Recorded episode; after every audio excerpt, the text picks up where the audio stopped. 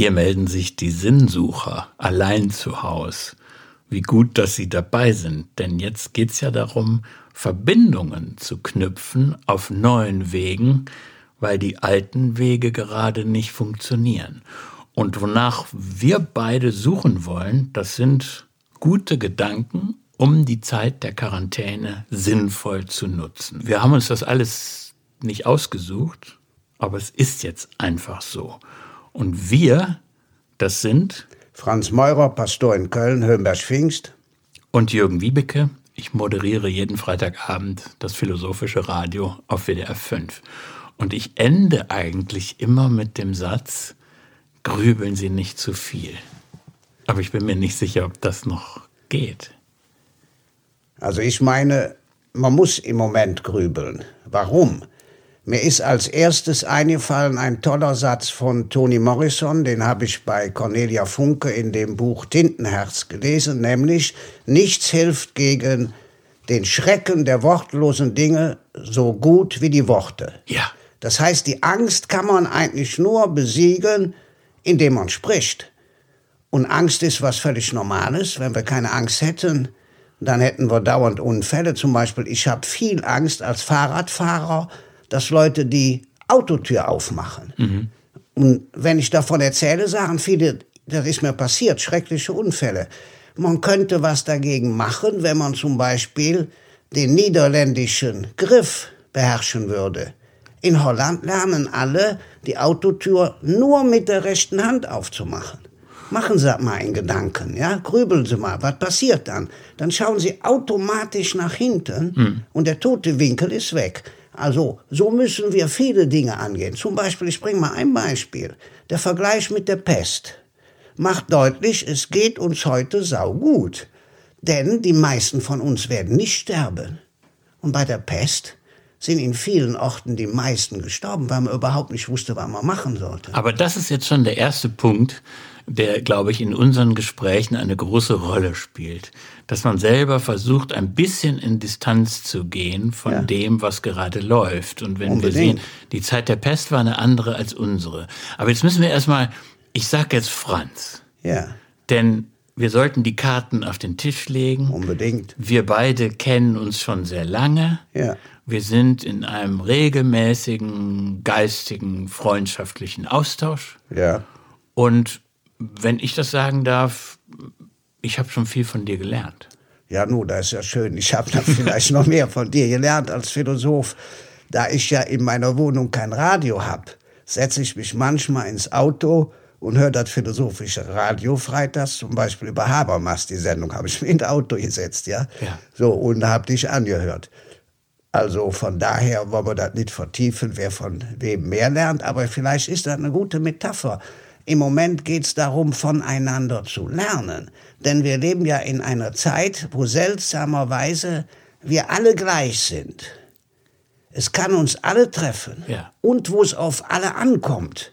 Das heißt, sonst glaubt ja keiner, kommt auf mich an, ich bin nicht wichtig. Doch, jeder ist gleich wichtig, weil jeder kann den Virus verbreiten. Und wir wissen, wenn man jeweils zwei trifft, sind das nach elf Tagen 364 oder sowas. Wir lernen so ja noch Mathematik in einem. Gut, aber äh, dass auch alle klar haben, wer hier aufeinander trifft und wer miteinander spricht. Also es sind zwei verschiedene Blickwinkel. Du ja. bringst die theologische die religiöse Perspektive rein und ich komme aus dem Denken der Philosophie. Und das heißt, wir werden wahrscheinlich nicht immer der gleichen Meinung sein, aber wir haben vielleicht die gleichen Fragen. Und das, was uns, glaube ich, verbindet, ist die Einsicht und deswegen vertrauen wir beide auf die Kraft der Worte, ähm, dass wir, glaube ich, von uns selber wissen, dass ein Blick auf die gemeinsame Welt nicht reicht, sondern dass wir darauf angewiesen sind, äh, eine gemeinsame Welt mit anderen zu teilen und zu erfahren, was denkst du gerade und wie ziehst du dich aus dem Sumpf, wenn es jetzt manchmal traurig wird? Ja, ich nehme nur eins für mich in Anspruch, wenn ich das sagen darf, nicht nur den theologisch-religiösen Blick, sondern auch den Blick von unten. Hier ist der ärmste Teil von Köln, das ärmste Viertel. Das heißt, hier wohnen die Leute, die im Maschinenraum arbeiten. Also die als Verkäuferin im Moment eine wahnsinnige Leistung bringen, ja. Und sie schützen mit Plastikplanen. Hier wohnen die Altenpflegerinnen, ja. Hier wohnen die kleinen Polizistinnen und Polizisten, ja, die wichtig sind. Also ich bin seit 28 Jahren hier und äh, den Blick der normalen, kleinen Leute, wie man so schön sagt, äh, den möchte ich unbedingt auch mit einbringen. Ich bin auch Mitglied der Gewerkschaft seit über 30 Jahren. So, und eins ist doch ganz klar, im Moment, wir werden später darüber sprechen, der Kapitalismus rettet uns jetzt nicht, sondern ja. es rettet uns der Staat. Und das ist, finde ich, total spannend im Moment zu überlegen, wenn es um die Wurst geht, ja, wer ist dann mein Freund, meine Freundin? Also da sind wir sofort beieinander. Deswegen finde ich das auch wichtig, dass wir noch ein bisschen genauer beschreiben, wo wir eigentlich sind. Ja. Wir beide sind davon überzeugt, die Zukunft der Gesellschaft entscheidet sich an Orten wie hier, wo die Leute nicht mit goldenen Löffeln ihr Essen zu sich nehmen. Unbedingt. Denn diese Leute können auch verzweifeln. Die können auch extreme Parteien wählen, wenn sie den Eindruck haben, es funktioniert wird. Wir haben zum Beispiel einen Wahl, äh, Entschuldigung, Stimmbezirk, nicht Wahlbezirk, Stimmbezirk mit 9% Wahlbeteiligung, weil die Leute einfach sagen, lohnt sich nicht. Kein Schwein ruft mich an, keine Sau interessiert sich für mich, wie das schöne Lied heißt. Ich komme in der Gesellschaft überhaupt nicht vor, also beteilige ich mich auch nicht an Wahlen. Das ist keine Frage. Ja, also werden wir jetzt, wenn wir uns vornehmen, wir wissen ja nicht, was in den nächsten Tagen und Wochen passiert, aber was wir hier vorhaben, ist jeden Tag, wenn es irgend geht, in dieser Quarantänesituation zusammenzusitzen, uns eine halbe Stunde auszutauschen und dann eben über den Sinnsucher-Podcast andere Menschen zu erreichen, die unsere Gedanken vielleicht teilen. Und dann wird immer das auch mit reinspielen, ja, was im Lauf des Tages sich an der Tür dieses Pfarrhauses abgespielt hat. Aber das müssen wir jetzt noch mal ein bisschen genauer beschreiben. Also wir beide halten hier gerade die Regeln ein. Wir sitzen zwei Meter voneinander genau. entfernt und wir haben jetzt äh, sehr improvisiert in ganz knapper Zeit aus einem Raum im Pfarrhaus so ein Ministudio gemacht. Wir ziehen uns die Schuhe aus, damit wir äh, die Decke, die hier so ein bisschen, ja. die Steppdecke, die vier auf dem Stück, Boden liegt, genau, ja. die soll ein bisschen den, den Schall schlucken, ja. äh, dass wir die nicht beschmutzen. Deswegen sitzen wir hier barfuß, aber weit genug voneinander entfernt. Die Türklinken werden infiziert und, nein, nicht infiziert, sondern desinfiziert, desinfiziert genau. Also wir haben das alles so gemacht, dass wir uns jeden Tag treffen können und die Hoffnung ist, dass wir immer um 18 Uhr über den Sinnsucher-Podcast etwas in die Welt schicken können. Und ja, ich würde gern auch ab und zu praktische Ideen. Zum Beispiel, ich habe überlegt, du darfst nicht mehr in die Seniorenhäuser rein. Was machst du?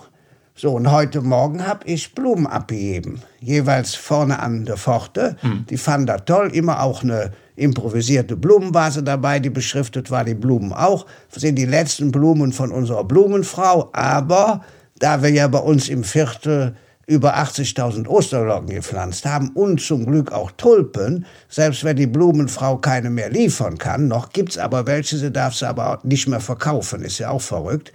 Ja, das kann man also einen Besuch machen, ohne persönlich rein zu dürfen. Danach rufen die, wo man war, natürlich alle an, ja, für die Tante, die Oma oder sonst wen. Und dann steht ein Blümchen da sozusagen stellvertretend, in dem Fall für mich, aber könnte ja auch für ein Enkelkind oder sonst was sein. Oder die Post funktioniert noch. Ich habe heute Morgen vor 9 Uhr acht Briefe auf die Post gegeben, jeweils mit einem Büchlein dabei. Ja, zum Beispiel habe ich 30 Büchlein beschenkt über Engel bestellt, ja. 31 Engel, also. Meinst du, die können jetzt helfen, die Engel? Ja, aber selbstverständlich, die mehr, glauben doch mehr Leute an Engel als, als an Gott. Fast alle sind der Meinung, es gibt einen Schutzengel, der auf mich aufpasst. Hm. Und da ist ein schöner Gedanke. Also muss, kann man doch im Moment als Pastor Engelbüchlein verschicken. Ja? Und zum Beispiel sagen, wenn es einer gestorben ist, der Engel der Trauer, der 26. lesen Sie mal als erstes durch. Gibt aber auch den Engel der Sorgfalt, gibt den Engel der Entschleunigung. Ich muss das unbedingt versuchen. in meinem Hinterkopf zu speichern. Ist ja sowieso so, dass mein Kopf im Moment in der Verfassung ist, dass ich den ganzen Tag darüber nachdenke, über was wir alles miteinander sprechen müssen. Ja. Und dass du jetzt sagst, man muss immer auch ein bisschen drauf gucken, woran die Leute glauben. Ja. Aber das unbedingt. ist ja dann, das ist ja, naja, ist ja für einen Pfarrer jetzt nicht unbedingt eine selbstverständliche Haltung. Ja, man muss immer von den Leuten ausgehen. Zum Beispiel unser Organist, der hat ja im Moment nichts zu tun. Aber der bastelt gerne so kleine Häuschen, Schlösser und so. Und er macht gerade einen Bastelbogen von einer unserer Kirchen. Der gibt schon, aber ist viel zu kompliziert. Den werden wir an die Kinder verschicken, an die Erstkommunionkinder, an die Schulkinder. Mal sehen, was draus wird. Hm. Andere haben schon Ideen für eine ganze Serie von Bastelbögen. Mal gucken. Aber die Idee ist entstanden, hat er gesagt, ich könnte ja Bastelbögen machen, ja. Oder wir machen gerade eine Aktion mit 2000 Samentütchen, rettet die Schmetterlinge. So, das stockt natürlich weil die Schulen haben die Tütchen, wir haben aber zum Glück auch noch welche. Und jetzt überlegen wir, draußen, man darf ja noch raus. Ja. Und man könnte ja was aussehen. Und selbst wenn wir in drei Wochen noch immer zu Hause bleiben müssen, könnte man doch gucken, was blüht denn da? Es sind so 25 verschiedene Samen fürs Rheinland drin. Das heißt, meine Meinung ist, im Moment kommt es darauf an, viel Kreativität, viel Fantasie zu entwickeln, ja, einfach um sich gegenseitig zu erfreuen. Ja, aber das äh, ist dann für mich die Stelle, um nochmal klarzumachen, ähm, was gleichzeitig geschieht im ja, Moment. Ja, ja. Also wir haben ja, und das ist auch der Grund, warum wir uns jetzt überhaupt hier melden aus dieser Quarantänesituation, wir haben eine äh, Situation, dass ganz viel zu sprechen wäre, weil es eine kollektive Ratlosigkeit gibt. Und wer jetzt nicht ratlos ist, dem ist eigentlich Richtig. nicht zu helfen. Äh, übrigens müssen wir auch darüber nochmal sprechen. Wie kann man sich eigentlich ein Bild davon machen, was da gerade passiert? Ne? Und gleichzeitig funktioniert aber eben die normale Kommunikation nicht. Und deswegen, mich interessieren zwei Sachen und ich finde, die muss man für einen Moment auch auseinanderhalten. Einmal geht es darum, was passiert eigentlich mit mir alleine? Ja. Was erlebe ich? Und machen wir uns nichts vor, es gibt jetzt für viele Menschen, auch vor Corona schon, Situationen von Einsamkeit, dass ich Sachen mit mir alleine ausmachen muss. Aber jetzt nochmal, wo die ganzen typischen Routinen des Alltags auf einmal wegfallen, sind wir auf uns selber zurückgeworfen und ich würde behaupten, wir lernen uns bei der Gelegenheit auch noch mal ganz neu kennen und ahnen noch gar nicht, wie wir uns selber in vier Wochen betrachten werden. Das ist das eine. Also was erlebe ich gerade mit mir selber? Und das zweite ist, wie kann man eigentlich in so einer absurden Situation, du hast das an dem Beispiel der Samentütchen ja klar gemacht, ja. wie kriegt man trotzdem noch ein Miteinander hin? Wie kann man trotzdem was machen, was dann draußen in der Welt auch Spuren hinterlässt? Ja, und man könnte ja zum Beispiel auch Erfahrungen von früher neu beleben. Zum Beispiel die Mönche und die Ordensschwestern, die alleine leben. Da ist eins ganz klar, wenn du alleine lebst, zum Beispiel als Eremit. Ja dann musst du deinem Tag klare Regeln geben. Du musst einen ganz klaren Ablauf haben. So alle Eltern wissen, Kinder brauchen Räume, Regeln, Rituale. Ja. ja, Räume ist schwierig. Noch kann man raus. Regeln ist ganz wichtig. Kinder wollen immer wissen, wie ist es hier. Ja? ja. So, und die halten sich gerne an die Regeln, aber sie brauchen auch Rituale. Das heißt, es muss ein Einschlafritual geben, es muss ein Lernritual geben, es muss ein Belohnungsritual geben. Das ist für Kinder total wichtig, wenn was geklappt hat zum Beispiel. Aber wie machst du es selber? Ich selber mache das. Für dich jetzt? Ja, natürlich. Was wenn, ist dein Ritual? Ja, es gibt bei mir verschiedene Rituale. Zum Beispiel, wenn mir was gut gelungen ist, gehe ich vor den Spiegel und sage, das hast du einfach gut gemacht. Wirklich? Ich, ja, sicher. Ich lebe ja alleine. Und da mache ich mal eine Zigarre an. Ich rauche ja Zigarren, davon ist man überhaupt nicht abhängig. Also heute habe ich noch überhaupt keine geraucht. Ich muss keine rauchen, ist anders als bei anderen Suchtmitteln, aber ist für mich ein Belohnungsritual. Toll. Und ein Stressritual. Also wenn ich den Eindruck habe, normal müsste sie jetzt Schluss machen und sage ich, komm, mach dir eine Zigarre an, dann schreibst du noch einen Brief oder zwei. Hm. Ja, das ist total wichtig. Ich mache es anders. Ja, wie denn? Wenn ich merke, ich komme nicht mehr klar. Ja. Ich habe gerade so viel Verschiedenes im Kopf und ich Ja. muss aufpassen, dass ich nicht den Boden unter den Füßen verliere. Ja. Dann gehe ich nach draußen, dann gehe ich in die Natur Schön. und dann versuche ich, wie soll ich sagen, ich versuche auf das Gute zu gucken. Ich sag mal ein Beispiel. Ja, gern. Ich habe, ähm, ich suche in Tümpeln nach Froschleich. Und äh, ich habe jetzt zum Beispiel mein Handy genommen, als ich Froschleich Ja. gefunden habe, habe das fotografiert Ja. und habe das ähm, verschickt und habe dann drunter geschrieben neues Leben, weil ich irgendwie denke, das ist egal was draußen passiert und wir wissen es ja nicht, was passieren wird, aber wir müssen auf uns achten, wir müssen Ressourcen finden, um mit dem kleinen Guten irgendwie das große Schlechte irgendwie so ein bisschen ja, auszubalancieren. Ja, du hast aber auch etwas gemacht, was ich mit für das Wichtigste halte, nämlich Schluss machen mit schlechten Gedanken. Schluss machen. Wenn man merkt, zum Beispiel, wenn ich eine Predigt mache, ist das Wichtigste, Schluss zu machen. Jetzt sind die Ideen da, ist aufgeschrieben. Man kann natürlich noch weiter sinnieren. Nein, du musst Schluss machen. Ja. Gilt übrigens auch für die Angst. Wolf-Dietrich Schnorr hat ein Gesicht geschrieben aus einem Satz. Der Angst Wohnrecht einräumen, sie gehört zu uns. Und das finde ich super. Die Bundeskanzlerin hat das Wort Angst nicht benutzt, sie hat von Sorge gesprochen.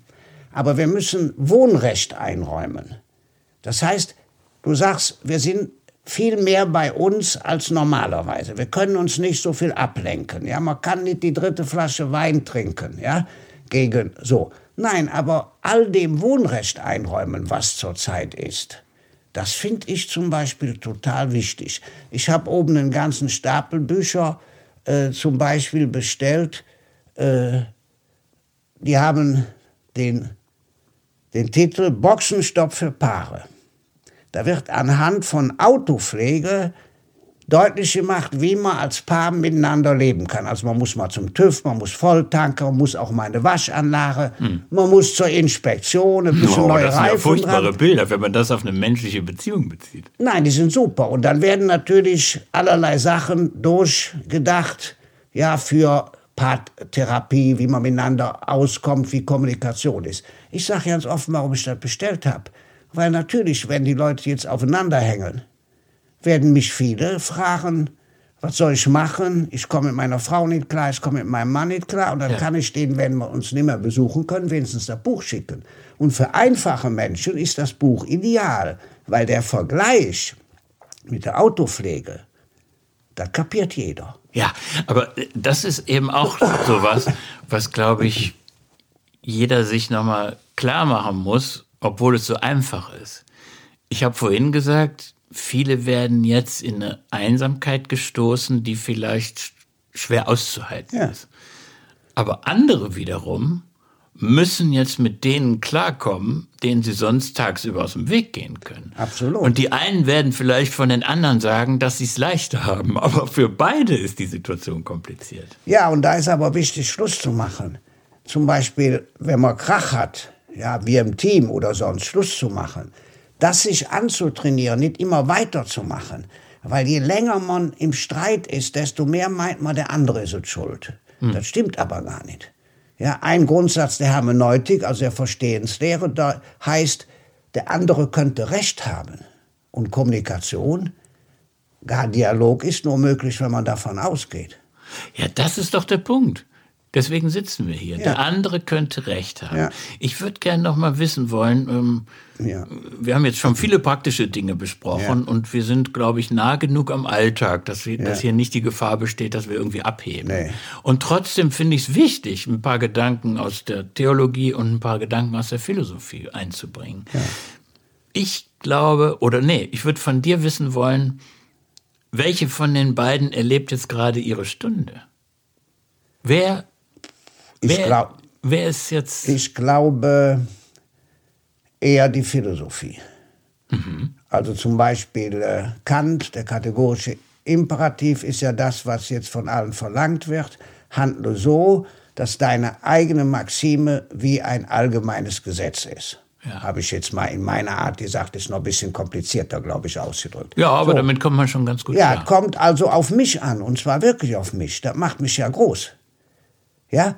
Oder Die Frage der Philosophie ist wichtig. Die Virologie sagt, wie man's macht, die Mediziner.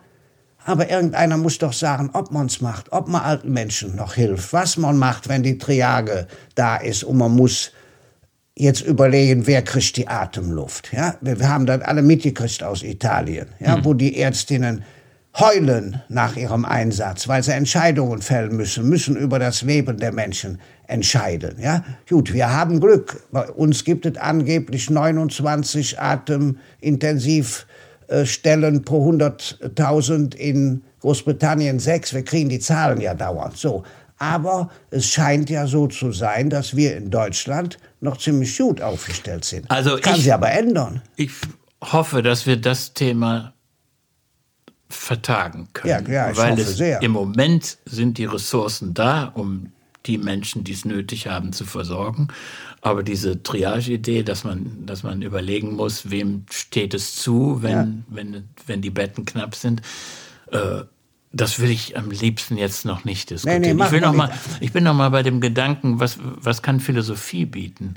Das würde ich fast noch einfacher denken. Also da muss ich gar nicht. Bei Kant hast du bis jetzt schon bei der möglichen ja, Antwort. Ja. Ich finde aber das Tolle an der Philosophie, ähm, man kann die eigene Ratlosigkeit akzeptieren. Es gibt ja bei Wittgenstein den berühmten Satz, ne, dass dieses Ich kenne mich nicht mehr aus. Und das ist der Anfang der Philosophie. Ich finde das unglaublich fruchtbar. Ja? Die meisten Menschen denken, dass äh, dieses, äh, ich, ich verstehe gerade nicht, was abläuft, dass das etwas ganz Furchtbares ist. Aber wenn man mal verstanden hat, äh, dass man schon einen Schritt weiter ist, wenn man die eigene Ratlosigkeit umarmen kann, dann schlägt wirklich die Stunde der Philosophie. Ja gut, finde ich in Ordnung, aber ich persönlich bin sehr begeistert von Emmanuel Levinas, der übersetzt ja das Wort Philosophie nicht als Liebe zur Weisheit, sondern mit Weisheit der Liebe. Mhm. Das heißt, sich dem anderen zuzuwenden, für ihn mitzudenken. Er geht ja so weit, dass er sogar sagt, der Blick ins Antlitz eines anderen macht mich zur Geißel. Also bin ich dem verpflichtet, ja? Das begeistert mich natürlich, um mal ein Beispiel der Philosophie zu nennen, die ganz praktisch wird und natürlich dann auch, wenn man so will, auch schon Theologie ist. Das heißt Nächstenliebe. So zum Beispiel, ich habe mal geguckt in den Zeitungen und Zeitschriften, wie oft jetzt das Wort Nächstenliebe vorkommt. Es ist unglaublich. Ja. Ja.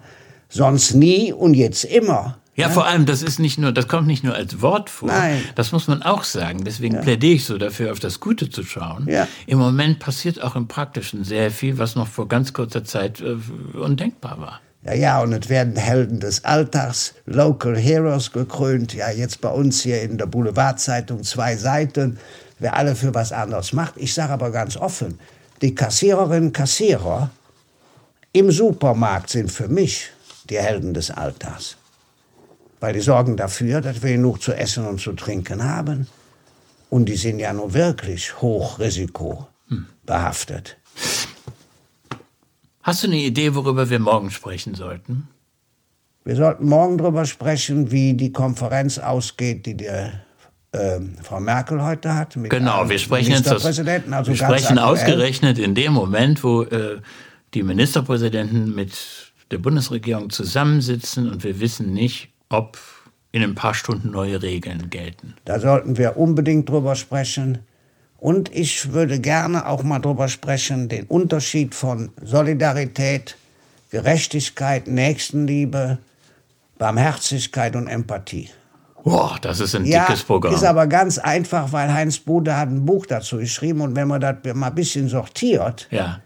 dann kriegt man den Kopf klar. Ich hätte gedacht, wir müssen die Geschichte mit der Angst noch mal vertiefen. Okay. Aber mh, mm, wir, Doch, haben ja, wir, ja. wir haben ja Zeit. Wollte ich gerade sagen. Wir das können eins nach dem anderen machen. Ach Franz, es gibt noch so viel, worüber wir sprechen müssten.